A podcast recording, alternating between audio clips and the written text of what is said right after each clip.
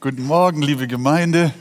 Ich freue mich, dass wir wieder hier sind und das Wort Gottes miteinander teilen dürfen. Und wie schön auch zu hören, wenn Menschen Zeugnis ablegen, dass sie auch in der Gemeinde Heilung empfangen haben. Und so soll auch diese Botschaft heute genau dazu dienen. Stehen wir gern auf miteinander und äh, lesen aus äh, dem zweiten Buch Mose, Kapitel 19. Äh, in Fortsetzung der Mose-Predigtserie, also der Predigtserie aus dem zweiten Buch Mose. Äh, heute also noch einmal die Bibelstelle 2. Mose 19, Vers 16 bis 25. Als nun der dritte Tag kam und es noch frühe war, erhob sich ein Donnern und Blitzen und eine dicke Wolke auf dem Berg und der Ton einer sehr starken Posaune. Da erschrak das ganze Volk, das im Lager war. Und Mose führte das Volk aus dem Lager Gott entgegen. Und sie stellten sich unten am Berge auf. Aber der ganze Berg Sinai rauchte davon, dass der Herr im Feuer auf ihn herabstieg. Und sein Rauch ging auf wie der Rauch eines Schmelzofens, und der ganze Berg erbebte sehr. Und der Ton der Posaune ward je länger, je stärker. Mose redete und Gott antwortete ihm mit lauter Stimme. Als nun der Herr auf dem Berg Sinai oben auf die Spitze des Berges herabgekommen war, rief er Mose hinauf auf die Spitze des Berges und Mose stieg hinauf. Da sprach der Herr zu Mose, steig hinab und bezeuge dem Volk, dass sie nicht zum Herrn durchbrechen, um zu sehen und viele von ihnen, um zu sehen und viele von ihnen fallen. Auch die Priester, die dem Herrn nahen, sollen sich heiligen, dass der Herr nicht einen Riss unter ihnen mache. Mose aber sprach zum Herrn, das Volk kann nicht auf den Berg Sinai steigen, denn du hast bezeugt und gesagt, mache ein Gehege um den Berg und heilige ihn. Der Herr sprach zu ihm, gehe hin, steige hinab, danach sollst du und Aaron mit dir hinaufsteigen aber die Priester und das Volk sollen nicht durchbrechen, um zum Herrn hinaufzusteigen, damit er nicht einen Riss unter ihnen mache. Und Mose stieg zum Volk hinunter und sagte es ihnen. Amen. Nehmen wir Platz miteinander. Also so sah die Begegnung des Volkes Israels mit Gott aus.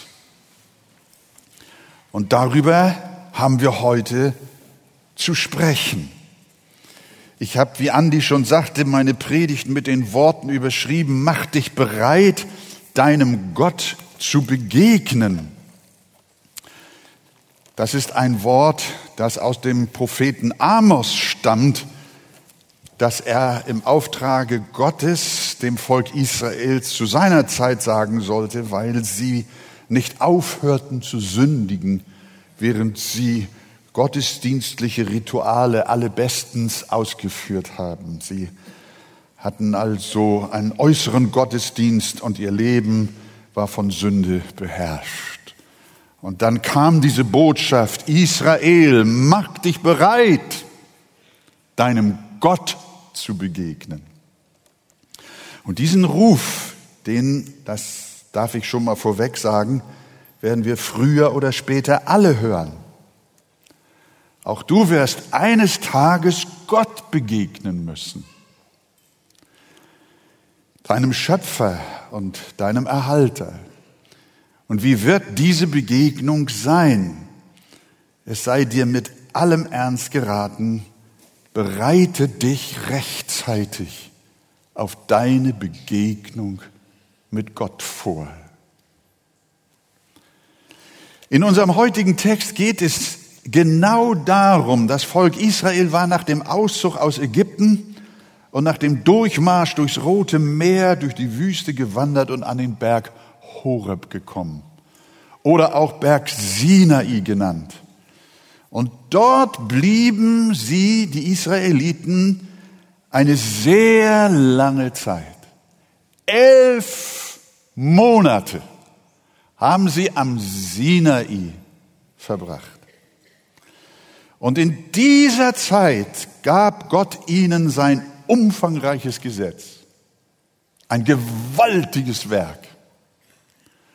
Das äh, Moralgesetz, das Zivilgesetz, das in Israel gelten sollte. Und natürlich auch das Zeremonialgesetz, die gesamten Opfer und Weihegebote mit allen dazugehörigen Bestimmungen. Auch die Stiftshütte wurde in diesen elf Monaten am Sinai gebaut. Die Bibel widmet diesem langen Sinai-Aufenthalt 59 Kapitel. Im Kapitel 19 sind sie, in unserem Kapitel, sind sie nach Sinai gekommen. Und die nächsten 59 Kapitel handeln alle von der Zeit am Fuße des Berges Sinai. Die Ankunft am Berg beschreibt Mose uns in 2. 19, Vers 1. Das hat Christian uns letzten Sonntag gebracht. Dann folgen noch 22 Kapitel in Vers, in Kapitel 19, äh, 22 äh, äh, äh, Kapitel in, äh, im zweiten Buch Mose. Dann handeln alle 27 Kapitel des dritten Buch Mose vom Sinai und schließlich widmet das vierte Buch Mose auch noch zehn Kapitel der Sinai-Zeit. Also, wir haben es hier mit einer sehr bedeutungsreichen Phase zu tun, wenn nicht die bedeutungsreichste Phase, die Israel auf dem Wanderungsweg ins Land Kanaan gemacht hat. Das müssen wir lernen. Und wir sehen, der Berg spielt eine riesengroße Rolle in der Geschichte Israels. Er ist der Berg, von dem her sich Gott seinem Volk offenbart und ihm sein heiliges Gesetz gegeben hat. Und darum wird der Berg Horeb beziehungsweise Sinai auch der Berg Gottes genannt. Wir sind hier am Berg Gottes. Und bevor diese Offenbarungsphase Gottes beginnt, von diesem Berg her, da spricht Gott zu Mose, bereite das Volk darauf vor. Es ist wichtig, ich komme dass sie sich rüsten. Wir wissen, dass in, gleich nach unserem gelesenen Text in Kapitel 20 die Aufzählung der zehn Gebote folgen. Damit geht es los. Man kann auch sagen, dass dieser Berg die Gründungsstätte des sogenannten Alten Bundes war, dessen Grundzüge schon im Bund der Werke zu finden war. Wir wissen, die Bibel nennt Gott einen Bundesgott.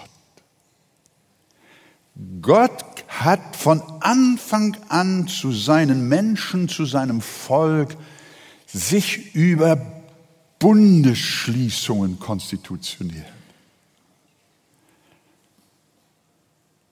Gleich zu Adam und Eva, mit ihnen hat er den sogenannten Bund der Werke geschlossen. Und dies, das Gesetz Gottes am Sinai ist eine Ausgestaltung dieses Bundes der Werke, den Gott schon mit Abraham, mit Adam schloss.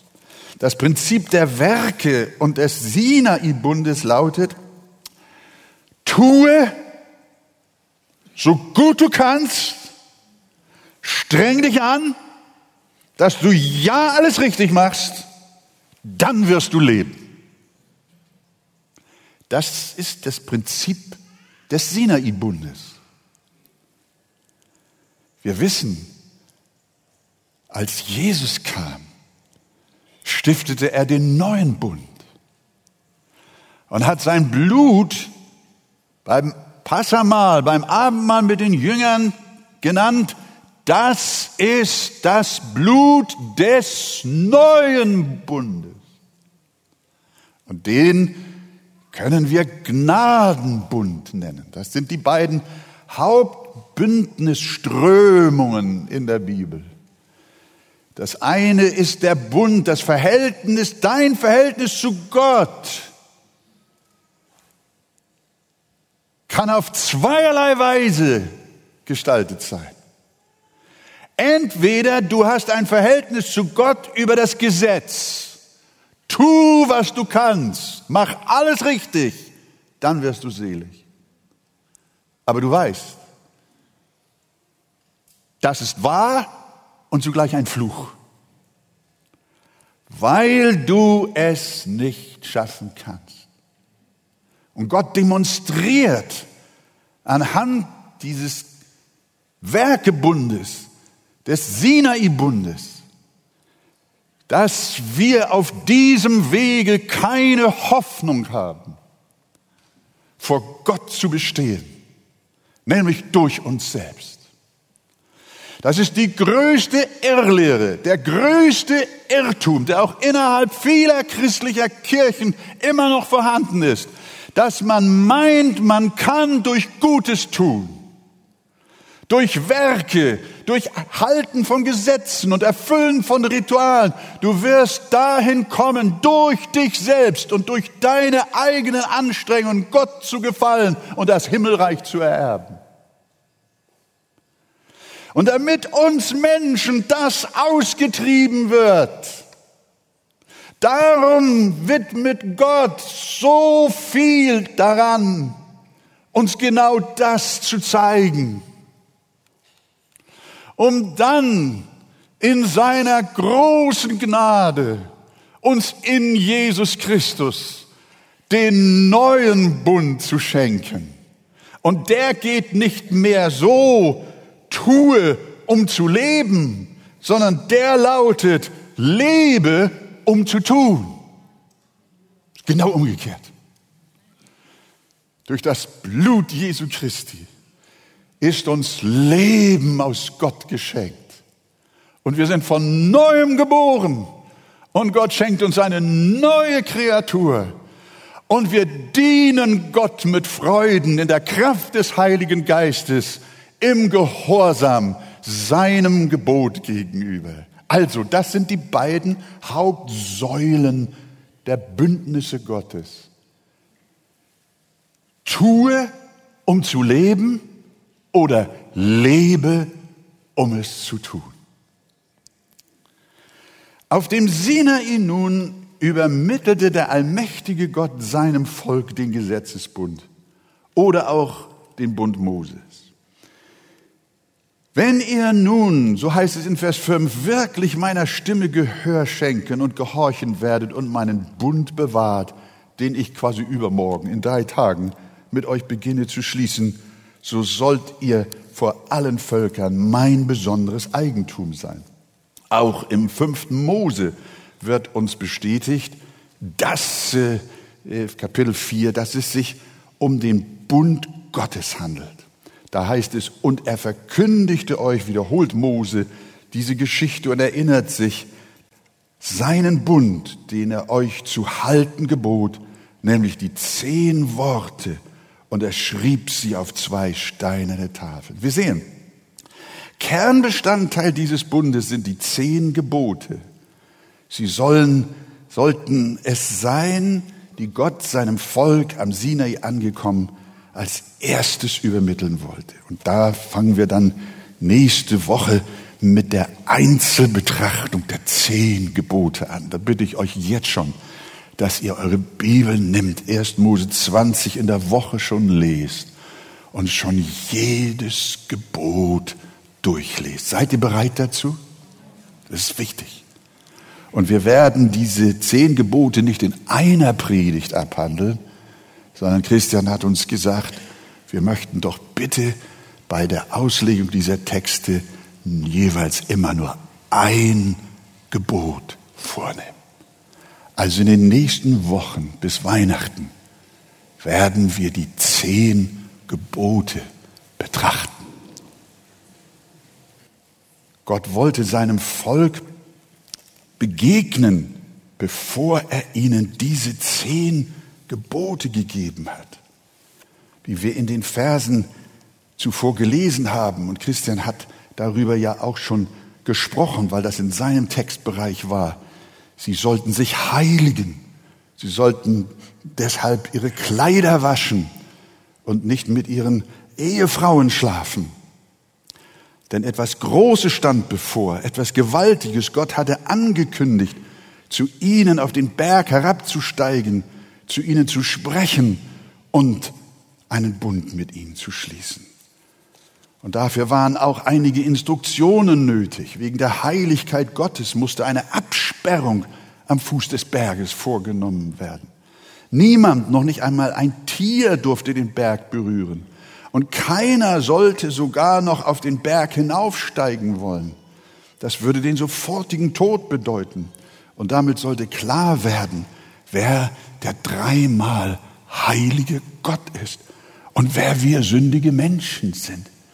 Gott demonstrierte den Abstand zwischen ihm und uns verdorbenen Menschen. Das ist eigentlich die Botschaft. Gott ist Gott. Und du bist ein sterblicher Mensch. Abstand. Als sich Israel also rituell vorbereitet hatte und die lebensnotwendigen Instruktionen vernommen hatten, da war die Spannung riesengroß. Wie wird das sein? Das muss man sich in Israel im Lager einander gefragt haben. Was kommt da auf uns zu? In drei Tagen, übermorgen, ist es soweit. Dann will uns der Gott, der uns aus Ägypten befreit hat, der uns durchs Rote Meer gebracht hat, der auf dem Weg der Wüste bisher uns Zeichen und Wunder geschenkt hat. Dieser Gott will jetzt persönlich kommen und uns begegnen. Wie wird das sein? Und wir haben den Text ja gelesen, eigentlich brauche ich es nicht nochmal, aber damit wir wissen, wie sich das dann gestaltete und uns, uns einprägen. Es geschah dann, als der dritte Tag kam und noch früh am Morgen war, da hob sich ein Donnern und Blitzen. Eine dichte Wolke lag auf dem Berg. Und es ertönte ein sehr lauter Schall von Posaunen. Da erschrak das ganze Volk. Im Lager, wiewohl sie warteten, waren sie dennoch erschrocken. Und Mose führte das Volk aus dem Lager Gott entgegen. Es war soweit, Gott ist da. Und sie stellten sich unten am Berg auf. Aber der ganze Berg Sinai rauchte, weil der Herr im Feuer auf ihn herabstieg. Und sein Rauch stieg auf wie der Rauch eines Schmelzofens und der ganze Berg erbebte heftig. Und der Schall der Posaune wurde immer, immer stärker.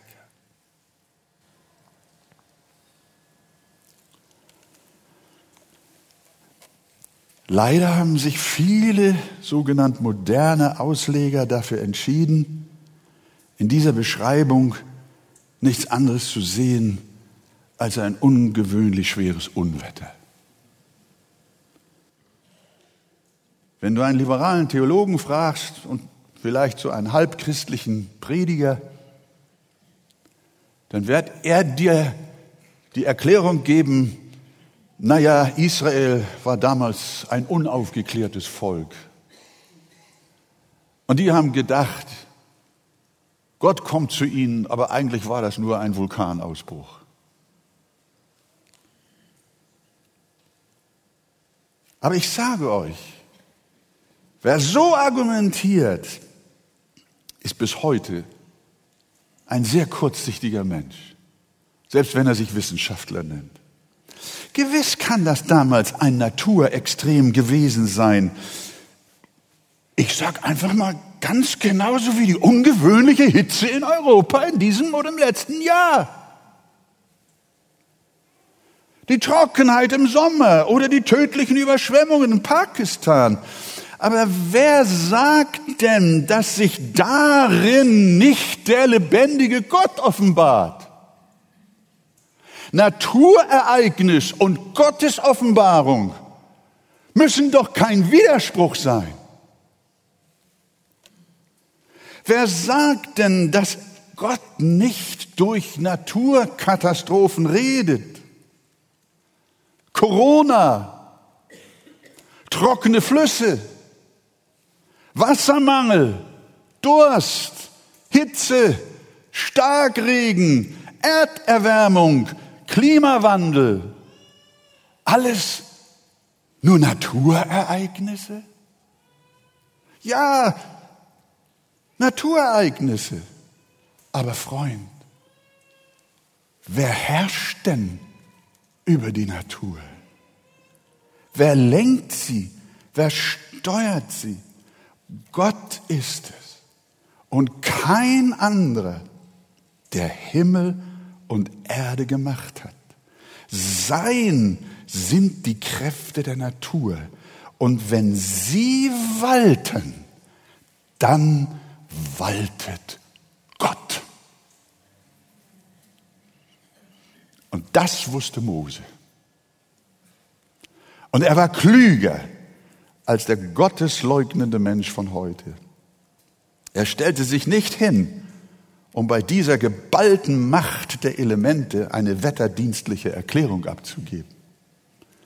Er hat seinem Volk nicht gesagt, das ist ein meteorologischer Sonderfall.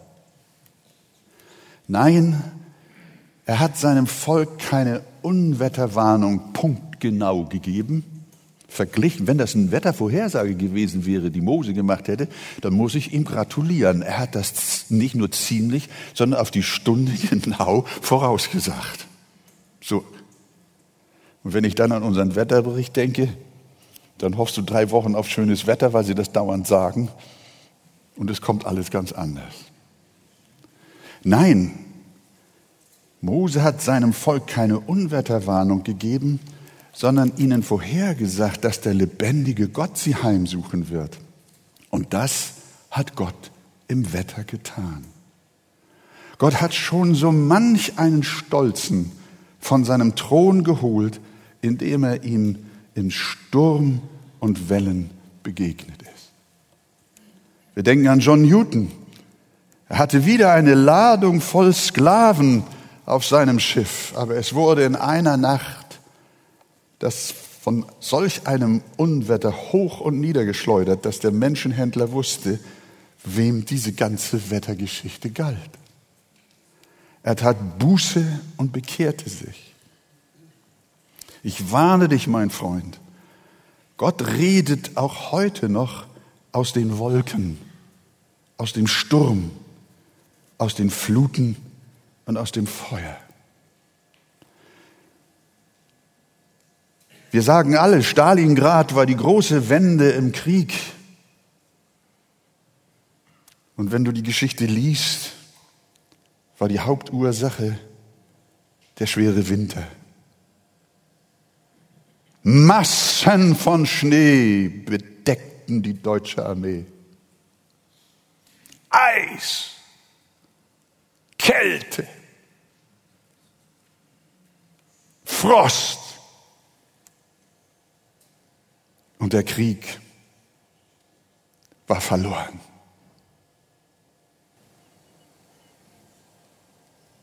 Die damalige deutsche Regierung hätte sich besser darauf vorbereiten sollen, ihrem Gott zu begegnen. Sie haben diese Geschichte nicht ernst genommen.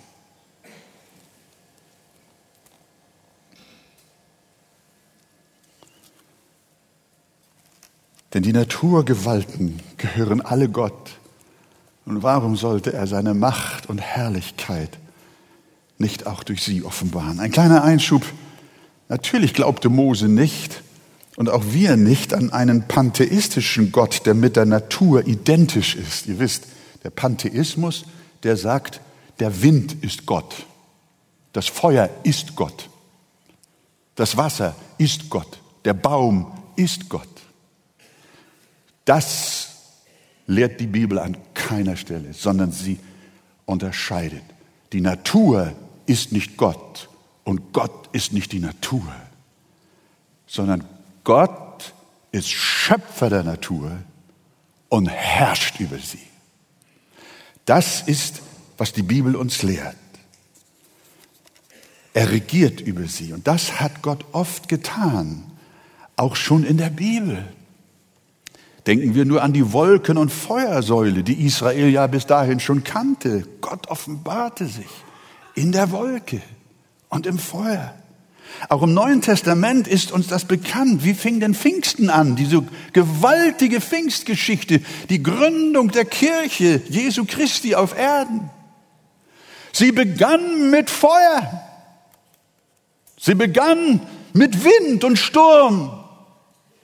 Das ganze Haus wurde vom Sturm erfüllt. Aber weder der Wind noch das Feuer waren der Heilige Geist. Er manifestierte sich lediglich durch diese Elemente. Und als Jesus gen Himmel fuhr, nahm ihn auch eine Wolke auf vor ihren Augen hinweg. Das ist also nicht so schrecklich alttestamentlich, sondern das ist neutestamentlich. Und ich sage euch, eine so machtvolle Offenbarung wie hier, wie sie uns hier, bevor Gott die Gebote seinem Volk gegeben hat, wie er sich hier offenbart am Sinai, mittels der Kräfte der Natur, das muss ich wirklich sagen, das hat es, wenn du die ganze Bibel durchliest, nicht noch ein weiteres Mal in der Heilsgeschichte Gottes gegeben. Das, was Mose am Berg Gottes hier mit Israel erlebt hat, das hat Josua niemals erlebt. Auch die großen Propheten wie Jesaja oder Hesekiel haben so etwas nicht gesehen. Auch Paulus konnte von solch einer gewaltigen Offenbarung und Erscheinung Gottes nicht berichten. Seine Damaskusstunde nimmt sich ziemlich klein aus gegen dieses Bewegen und Krachen der Elemente. Eine solch erschütternde, sichtbare Manifestation Gottes durch Dunkelheit, Blitz, Donner, Erdbeben, Sturm, Feuer und Rauch und dazu noch immer machtvoller werdender Posaunenschall. Das hat es nur einmal in der gesamten Heilsgeschichte gegeben. Hier in 2. Mose 19. Und es wird auch einmalig bleiben, bis, bis, bis Jesus wiederkommt. Da passiert das nochmal, was wir hier gelesen haben. Hörst du? Nicht alttestamentlich. Du hör mal, wir reden heute über einen unglaublich wichtigen Text. Einen ungeheuerlichen Text dem hast du selten Beachtung geschenkt. Und ich gebe zu, wenn wir nicht Auslegungspredigten in Serie in der Arche halten würden, ich glaube, ich hätte diesen Text mir niemals für eine Predigt ausgesucht. Aber ich bin Gott so dankbar, dass er uns auf die Nase stößt, indem wir Stück für Stück durch Gottes Wort gehen und auf einmal Zusammenhänge entdecken und staunen oder dann beten und sagen, oh Gott, wie groß bist du. Zweiten Petrus schreibt uns von dieser Zeit, wenn der Tag des Herrn kommt. Es klingt fast genauso wie bei Mose. Es wird aber der Tag des Herrn kommen wie ein Dieb in der Nacht. Dann werden die Himmel mit Krachen vergehen, die Elemente aber vor Hitze sich auflösen. Und die Erde und die Werke darauf verbrennen. Brannte nicht der Sinai? Da nun dies alles aufgelöst wird, schreibt er, wie sehr solltet ihr euch auszeichnen durch einen heiligen Wandel und Gottesfurcht. Hört ihr wieder dasselbe? Israel, heilige dich. Gott kommt zu dir. Hier Petrus ruft uns zu, Volk Gottes, heilige dich durch heiligen Wandel und Gottesfurcht. Indem ihr das Kommen des Tages Gottes erwartet und ihm entgegeneilt, an welchem die Himmel sich in Glut auflösen und die Elemente vor Hitze zerschmelzen. Und Paulus vergisst auch die Posaune Gottes nicht, die am Sinai ebenso ertönte, indem er schreibt, denn der Herr selbst, wenn der Befehl ergeht und die Stimme des Erzengels und die Posaune Gottes erschallt, er wird vom Himmel herabkommen. Die Toten in Christus werden auferstehen. Danach werden wir, die wir leben, übrig bleiben, zusammen mit ihnen entrückt werden in den Wolken. Zur Begegnung mit dem Herrn in die Luft. Und so werden wir bei dem Herrn sein alle Zeit. So tröstet euch nun mit diesen Worten. Am Sinai brannte und bebte nur der Berg. Aber wenn Jesus wiederkommt, wird die ganze Erde brennen und beben. Gott wird sich offenbaren. Und das nennst du Naturereignis. Du bist arm, ein armer Mensch. Wenn du Gottes heiliges Wort so verniedlichen willst, Du kannst einen Doktortitel oder auch einen Professortitel der Wissenschaft haben und der Wetterkunde. Aber wenn du meinst, die Macht des ewigen und lebendigen Gottes verniedlichen zu können, dann wirst du auch eines Tages erleben, wie Gott dir im Wetter begegnet. Mögen wir doch alle heute schon zur Vernunft kommen und den Herrn aller Herren und den König aller Könige anerkennen, dem auch die Natur unterworfen ist und sie zum Heil und Lob seiner Herrlichkeit gebraucht. Also ihr Lieben, dieser Text ist hochaktuell. Er kommt und wir trösten uns, dass Jesus wiederkommt. Sagt ihr Amen? Halleluja. Es ist so köstlich, jetzt muss ich langsam Schluss machen, es ist so köstlich, dass das Neue Testament uns die Auslegung des Alten Testamentes bietet.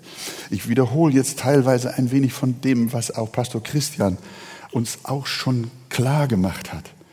Äh, auch unser Text nämlich äh, wird vom Neuen Testament her ausgelegt. Das ist das, was wir ja immer wieder betonen. Und wir werden auch nicht müde. Wir brauchen keine externen Quellen, um die Bibel zu verstehen. Hörst, hört ihr? Unter externen Quellen meine ich, wir brauchen nicht das Werk von Menschen, von sterblichen Menschen, wenn sie auch noch so intelligent sind, die uns die Bibel erklären. Und ohne ihre Erklärung könnten wir die Bibel nicht verstehen. Das ist ja das große Märchen, das uns die sogenannte historisch-kritische Methode uns versucht zu erklären. Menschen wollen uns sagen, wie man die Bibel auszulegen hat. Und dieser Spur folgen wir nicht, sondern wir erkennen in der Heiligen Schrift, dass sie selbst ihr eigener Lehrer ist. Sie bestimmt selber, wie wir ihre Texte zu verstehen haben. Und das haben wir hier fantastisch wieder. Diesen Abschnitt, wo finden wir ihn wieder? In Hebräer Kapitel 12. Da vermutlich ist der Verfasser des Hebräerbriefes auch der Apostel Paulus, aber das will ich nicht behaupten, aber ich gehe mal davon aus, schreibt er, denn ihr seid nicht zu dem Berge gekommen, den man anrühren beziehungsweise nicht anrühren konnte. Er sagt, und da spricht er von diesem Ereignis.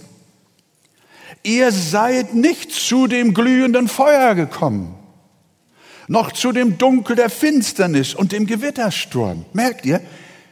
Der Hebräerbrief beschreibt genau die Situation wie damals. Er nimmt darauf Bezug.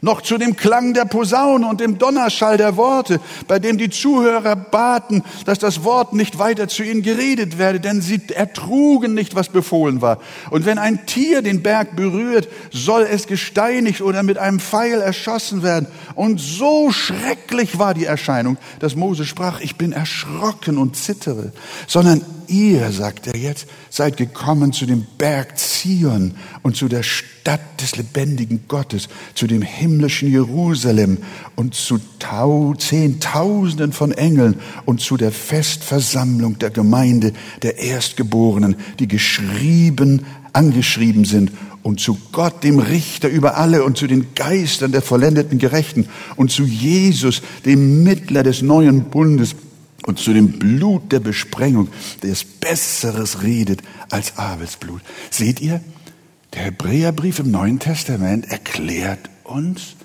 dass dieser Berg Sinai eine Bedeutung hat und für den alten Bund steht, der Tod und Schrecken und Verzweiflung, Dunkelheit und Verlorenheit bedeutet. Und so sagt, erklärt er uns. Hebräer, das war ein Brief an die Judenchristen damals. Ihr lieben Judenchristen, Sinai war euer Berg. Aber seit Jesus, seit der Gnade, da gibt es einen anderen Berg. Und nachdem ihr nun zu Christus gekommen seid, ihr lieben Juden, und Jesus euch errettet hat, da ist euer Berg nicht mehr Sinai, sondern ihr seid zu einem anderen Berg gekommen, nämlich zu dem Berg Zion. Sinai stand für Wüste. Zion stand für Kanaan für Jerusalem, für Heimat, für Zuhause sein. Sinai stand für Tod, für Hunger, für Durst. Zion stand für Freude und Hoffnung und Leben. Ich weiß nicht, ob ich mir die Zeit noch nehmen soll, ganz kurz nur. Wir sehen, der Berg Sinai steht für Finsternis und zu Unzugänglichkeit zu Gott, wie wir gesagt haben. Aber Zion, so fängt der Paulus an oder der Hebräerbrief, steht für Engel, für Licht und Freude. Ihr seid gekommen zu Zehntausenden von Engeln. Sinai kennt keine Engel. Und es ist auch keine Rede von ihnen in dem Text. Aber in der himmlischen Herrlichkeit da sagt uns die Offenbarung, dass da viele Engel sind rings um den Thron und die lebendigen Wesen und die Ältesten und ihre Zahl war zehntausend mal zehntausend und tausend mal tausend. Ich sag euch, auch hier sind heute die Engel Gottes. Halleluja. Was für ein Unterschied. Zion steht auch für die Gemeinde der Wiedergeborenen hier auf der Erde, denn wir sind zu der Festversammlung der Gemeinde der Erstgeborenen gekommen, die im Himmel angeschrieben ist. Zion steht für die weltweite erlöste Gemeinde die hier noch auf der Erde ist. Aber es steht auch für die Gemeinde, die schon in der, in der Herrlichkeit angekommen ist. Denn wir sind zu den Geistern der vollendeten Gerechten gekommen. Am Sinai gab es die erlöste Gemeinde nicht. Obwohl aus Ägypten befreit, waren sie dennoch Knechte, Knechte der Sünde. Aber Zion steht für Heil und Erlösung. Zion steht auch für den Mittler Jesus Christus. Ihr seid gekommen zu Jesus, dem Mittler des neuen Bundes und zu dem Blut der Besprengung. Sinai steht für Mose, Zion steht für Jesus. Mose war ein Mittler für das Volk, so dass Gott durch Mose zu ihnen sprechen konnte. Aber sie konnten nicht durch ihn auf den Berg und die Gemeinschaft mit Gott war nicht möglich. Aber Jesus bringt uns durch sein Blut direkt zum Vater. Niemand kommt zum Vater, denn durch mich in die Nähe und Gemeinschaft mit ihm. Welch ein Unterschied der beiden Berge. Welch ein Unterschied des alten und des neuen Bundes. Aber wenn wir denken, dass Gottes Furcht nicht mehr nötig ist, kann jetzt sein, dass jemand, oh, preis, preis Gott, wir sind jetzt, wir sind zum Berg Zion gekommen und da können wir machen, was wir wollen und auch so, ja, komme ich heute nicht, komme ich morgen, so.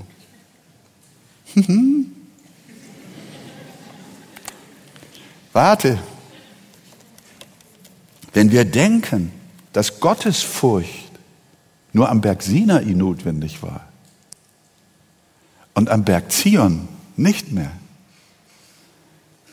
dann täuschen wir uns.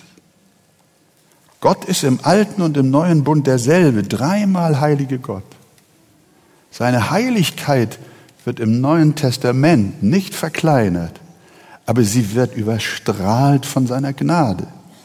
Durch Jesus ist Gott unser Vater geworden, aber nicht unser Kumpel. Damit wir Christen das nicht missverstehen, schreibt der Hebräerbrief zu diesem gesamten Thema weiter. Deswegen bin ich so froh, dass der Hebräerbrief mir eigentlich meine Predigt geschenkt hat. Darum schreibt er weiter, nach der Betrachtung von Zion, äh, Sinai und Zion, darum, weil wir ein unerschütterliches Reich empfangen, lasst uns die Gnade festhalten, durch die wir Gott auf wohlgefällige Weise dienen können. Und jetzt hör, mit Scheu und Ehrfurcht. Das bleibt bestehen. Denn, und das das Fazit, denn unser Gott ist ein verzehrendes Feuer. Wir leben in Zeiten genereller Respektlosigkeit. Unsere, unsere Zeit ist eine Zeit, wir sind verkommen in Missachtung untereinander.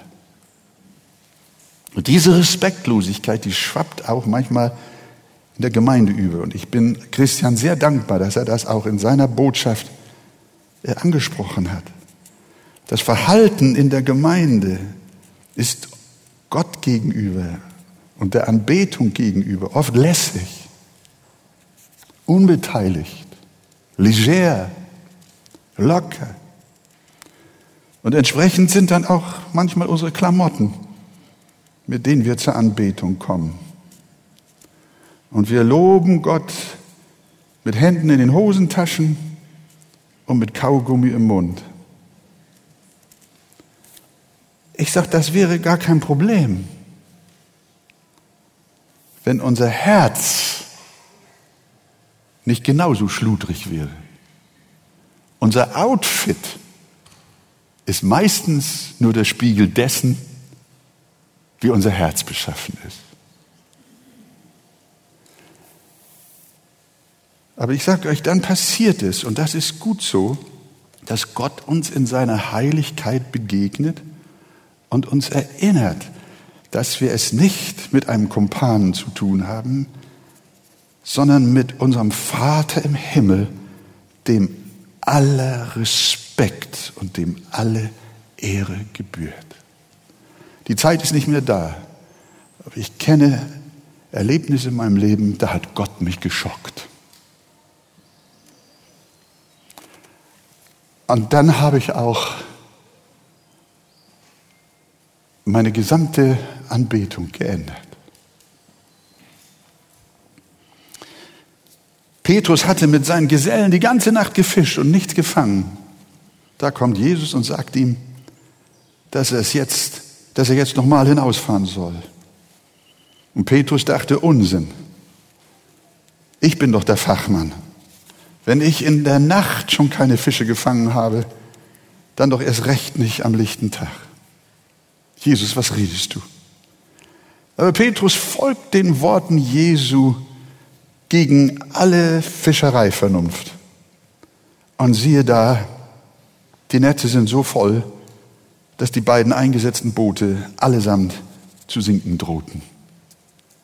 Und dann lesen wir, Aber Simon Petrus, als er das sah, fiel er zu den Knien nieder und sprach, Herr, gehe von mir hinweg, denn ich bin ein sündiger. Brüder und Schwestern, das fehlt uns manchmal. Mit Jesus zu sein, daran hatte sich Petrus gewöhnt. Das war halbwegs Alltag für ihn, das war Normalität. Aber als er dieses Erlebnis machte, merkte er wieder, mit wem er es wirklich zu tun hat. Nämlich mit dem Heiligen Gottes, dem alle Ehrerbietung gehört. Und deshalb danke Gott, dass du nicht zum Berg Sinai, sondern zum Berg Zion kommen durftest. Lieber Bruder, liebe Schwester. Aber vergiss nie den Respekt, die Ehrfurcht, die Hochachtung deines himmlischen Vaters und seines Sohnes Jesus Christus. Interessant ist, dass Petrus, dass Jesus nicht sagte, geh von mir weg, sondern Petrus sagt, geh von mir weg. Ich bin nicht wert, dass ich in deiner Gegenwart bin. Ich merke, hier ist Abstand nötig. Er ist wach geworden. Und wir Traumtänzern manchmal in unserer Religiosität. Träumen und schlafen und trödeln und merken nicht, dass der lebendige Gott in unserer Mitte ist. Überprüf einmal, ob du dem in deinem täglichen und auch in deinem sonntäglichen Verhalten gerecht wirst. Und darum hat ja meine Überschrift für diese Predigt geheißen, mach dich bereit, deinem Gott zu begegnen. Beuge dich vor ihm, reinige dein Herz, überdenke deine Sprache, bete nicht wegen des Rituals, lobe ihn nicht wegen der Gewohnheit, sondern aus der Tiefe deines Herzens und aus der Aufrichtigkeit deines Herzens. Thomas, als er einmal Jesus erkannte, dann rief er aus, mein Herr und mein